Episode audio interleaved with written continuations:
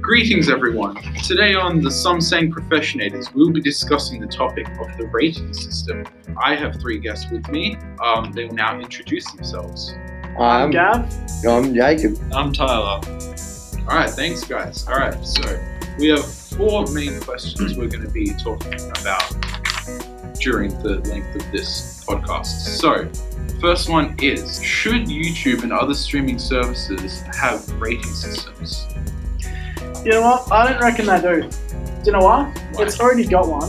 Plus, why would you need it when your kid can just watch whatever he wants? Because, like, he's, if he's that young, he's not going to be watching anything that's broken, like, Yeah. obviously. And if he if he is too young for that stuff and you're worried about him, just put him on YouTube Kids. That's a good point. What But about you guys? I mean, you said there was a rating system, but it's nowhere near as comprehensive as the rating system for movies and TV shows. Do you think that maybe with a little bit more like similar things with like G, PG, all the way up to R, maybe it might be better? No, I don't reckon. They've got a they've got a system. They've The got one for their the movies doesn't. Why would you say that? Because kids can just watch whatever they want. It's 2020. You can just click on anything. That's a good point. that's true. Yeah. What's- But we're talking about YouTube for now, so yeah. Yeah, but YouTube doesn't need one because you actually have to search things up. Oh, we've got a caller on the line, we've got a caller on the line. Um, take it away, caller. So you said that YouTube should have a more a similar system to like movies, for instance.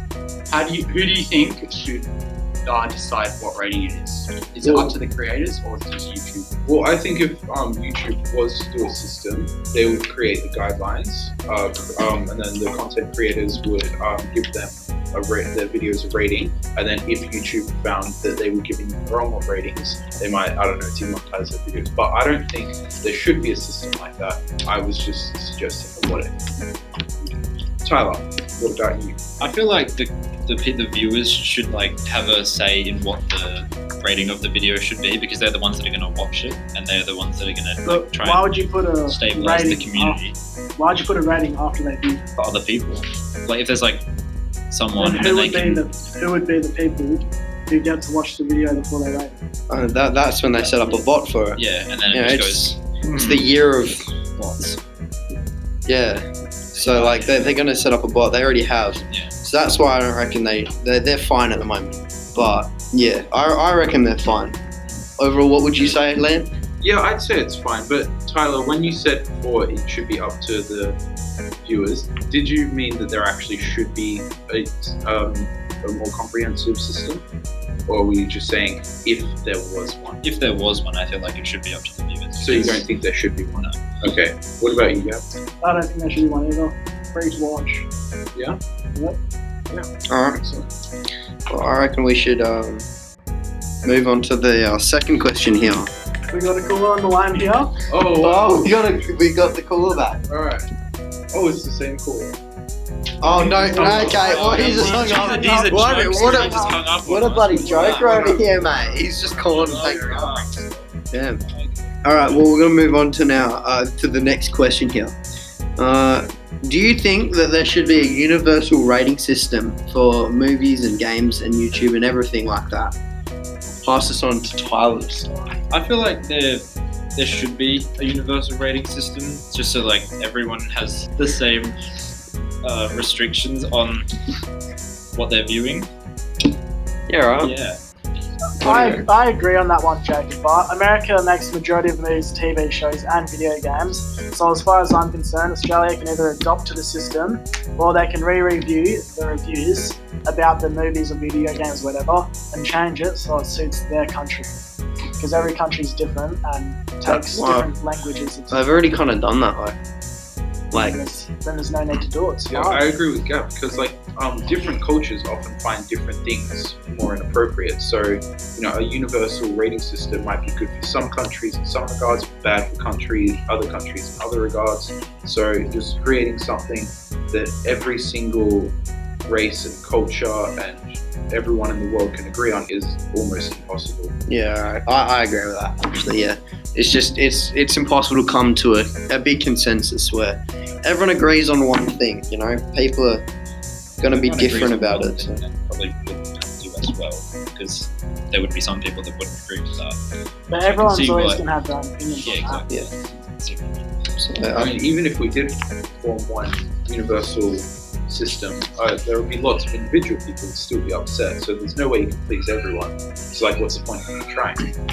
Well, the way I'm going to put it is there should be no ratings because every parent's different. Like, some parents let kids go to parties when they're 10, some people let them go to parties when they're 15. So, while some parents would let them watch a particular Yeah, but movie, that- some won't. that, that's the thing that parents will they have their own opinions but it, it doesn't really come down to the parents it's like it's how they view it and then it's actually what they're allowed to do that's where the rating come in like you know ma is 15 you're not allowed to watch it till you're 15 so And also Yeah. with like um, M and under, there isn't. It's not really regulated by law, so it already kind of is up to parents. So you know, it's even though it is, like I said, up to parents. I reckon Australia should have their own or just not have one. Simple as that. i reckon people in australia are self-centered and you know noah's enough stuff you know they're not dumb people all right sweet we're on to the next question do you want to take this on Um, sure. Should there be censorship ratings for films and video games? There already is one. There's nothing there to change. Just find the way it is. Yeah, I agree. I mean, there's already i, I agree as well yeah. How about you, Tyler? I feel like there should be because you know not all of the stuff that's in a game would be covered by one heading of a rating. So Well, there how do should you be- think it should be rated? I feel like there should be more like ratings so they can have A wide range of yeah a wide ages? range of ages to be able to view certain things in that game. So like, say if there's like drug use or something, there shouldn't be like a 15 year old being able to see drug use in a game. If it's rated MA, there should be like something that's just higher than that so they can uh, like That's a good point. There's there is a small range. It's like you know, young people, 15 and then 18. yeah. There's not like really- a big jump and there's not like a certain in between. Oh, looks like we have another Oh. caller. Oh, Um, back on the line. just to add to what uh, Tyra and Jacob said, I really agree with what they're saying. I think uh, something that could be good is because if you have too many ratings, I think then it gets a bit complex for the parents. But you could like just a list of like what's in it. Like so, if there's like shooting, if there's like drug use, then just clearly label that there's drug use and Mate, that- label that. All right, Uh, I, I do agree with that, and I would say some movies have that. You know, when you're on TV and a new movie comes on, they you know see it come up the top of the screen, but you know they also kind of falsely label it. Like when you know a movie comes on that's MA, it will say there's you know sex, drugs, violence, and everything. But when you go into it, there's really not. There's only you know one of the three there, two of the three there. So Maybe they could fix that. Up. yeah, make make, Make, the make things more specific. yeah yeah make it more specific. Sometimes they have like a little box where it says what a rating is, and then next to it, it's like what it has. But sometimes it doesn't have everything, so it's got like drug use, sex, and all that. But then it doesn't, doesn't. have shooting. and yeah, it doesn't have shooting and Yeah. killing. Yeah. even though it does So- show shooting and killing. That yeah that also comes down to you know So be instead more of, like, specific. yeah, instead of like a rating and a list, you could just have a list and sort of to what extent I each of think those those ones things. like you know how you've got nutritional information on food. Yeah, They yeah. could do that. Yeah, just like it's, it's a so, weird like, it- example, it but shows- yeah, yeah, that, It along shows those that lines. everything, yeah. just on instead of like just like back three games or or something. things. Exactly. Yeah. Make it- All right, well thanks for your call. Yeah, I enjoy thank the rest you. of your podcast. Yeah. Enjoy your evening. I'm glad you're uh, faithful listener.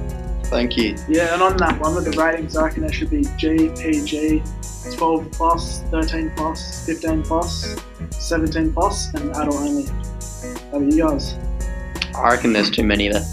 You reckon? Yeah. Yeah. I reckon it's fine. Yeah, I reckon Well- just like G, PG, maybe PG 13, M, MA 15, R. Yeah, just the way it is. The way it is, but make it more specific. Yeah. Well, they should They're add more. they're they're, ver- they're very lax about it. You know, they're just The rating doesn't tell you enough. You need to add Yeah. why it's that. Yeah, so it's more about what's in the movie, not who should be watching. Yeah. Yeah, They Yeah, should fair show enough. what's like happening there, and then they get the rating off of those certain things. exactly. It's like there should be a list or something of what if it's got this in it, it should be rated that way. All right. Well, the last question that we've got to cover today is: Do you reckon we should report the parents that let their children watch movies that they're not able to. No, I don't think they should because there's nothing illegal about it, and every parent wants to raise their kid in a different way. So I reckon it's fine.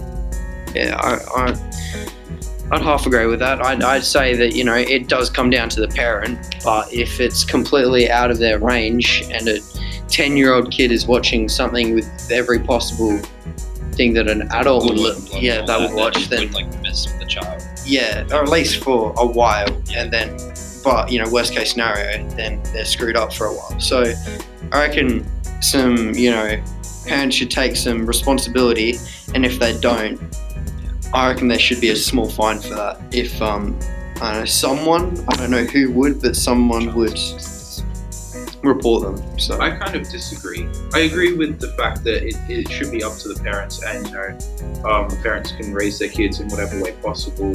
And you know, if they do something that makes their child like you know scared, like make them watch a horror movie or letting them watch a horror movie or something like that, you know, even though that is bad, obviously, and irresponsible of the parent, I'm not sure if we should legally enforce not like preventing that because you know that that could infringe upon some freedoms, and that's that could be a slippery slope towards that tyranny. is a good point as well. Yeah, but even if a child ends up watching a bad movie, there's nothing.